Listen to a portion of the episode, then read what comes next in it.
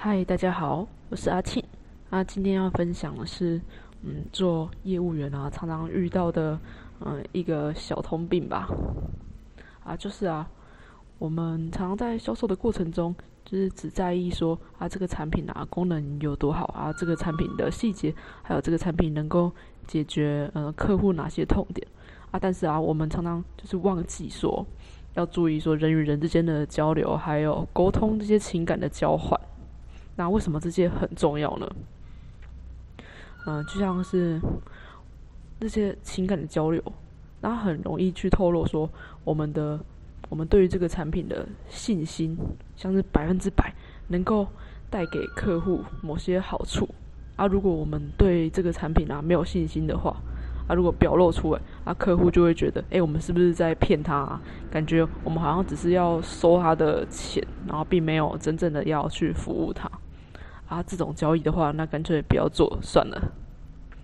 嗯，所以那有一点就是我们可以做的，嗯，就是除了情感，啊，这些情感的交流，不见得是因为我们的 语气啊、声调或者音量大小，啊，更多的时候是我们嗯肢体语言啊，还有眼神所露出来的坚定以及相信的那种嗯笃定感，啊，会让人觉得更安心啊。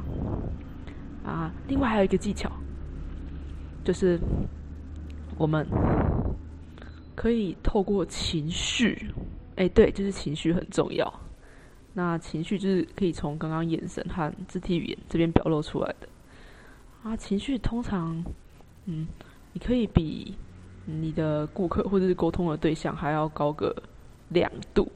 啊，这样的过程就是调整情绪的过程，可以叫做调频。诶，调频的意思可以想象成，就是像呃收音机嘛，啊买一台收音机要去听某一个频道的声音，那我们就要调到例如呃九八点八那样子，就有对到的话就可以听听到他们的资讯。啊，如果没有的话，我我和你的沟通上面就没办法做情感连接，那聊天也会变得很不愉快。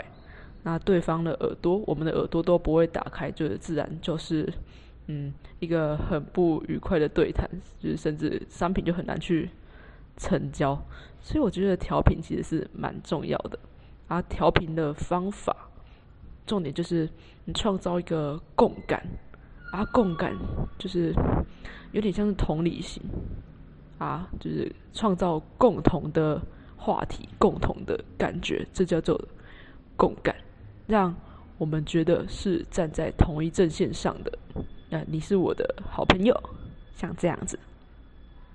啊，共感呢，不见得一定要就是完完全全都是想要做一样的事情、一样的兴趣。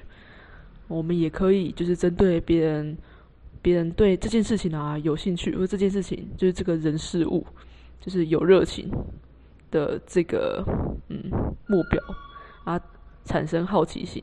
就是啊，为什么你会对这件事情那么的热情啊？这个东西你觉得哪里好啊？怎么会就是特别的喜欢它？哎，举个例子，就像我们同学啊，就是对那个摩托车啊，然后很有兴趣啊，然后可能就收集了很多个。嗯，摩托车的杂志啊，甚至他们也努力的在存钱，说啊，我要买这一台什么手牌的，然后啊什么这一台什么什么什么，就各种眼花缭乱。那这时候你就可以对他就是摩托车产生兴趣的，嗯，这件事情就是可以对他感到好奇，说啊，其实我对摩托车啊，其实也很有兴趣。那但是我不知道要怎么开始啊，可以请你教我吗？啊，这个东西是。呃，怎么运作的啊？为什么这个东西很酷？为什么是要这样做？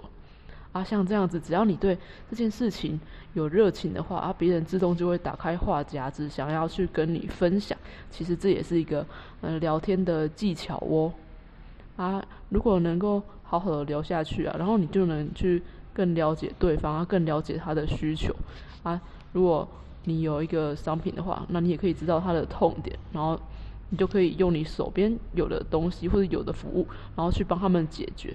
那，这样子的话，其实也可以更精准去，嗯，让他受益，然后让他得到好处，去改变他。我觉得这其实是一个很好的一个开始。所以我们都可以从共感和呃情绪情绪共振啊，创造同样的话题共通点开始。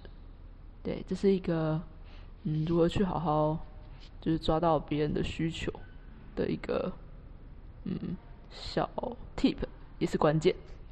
好，今天就先分享到这里，大家拜拜。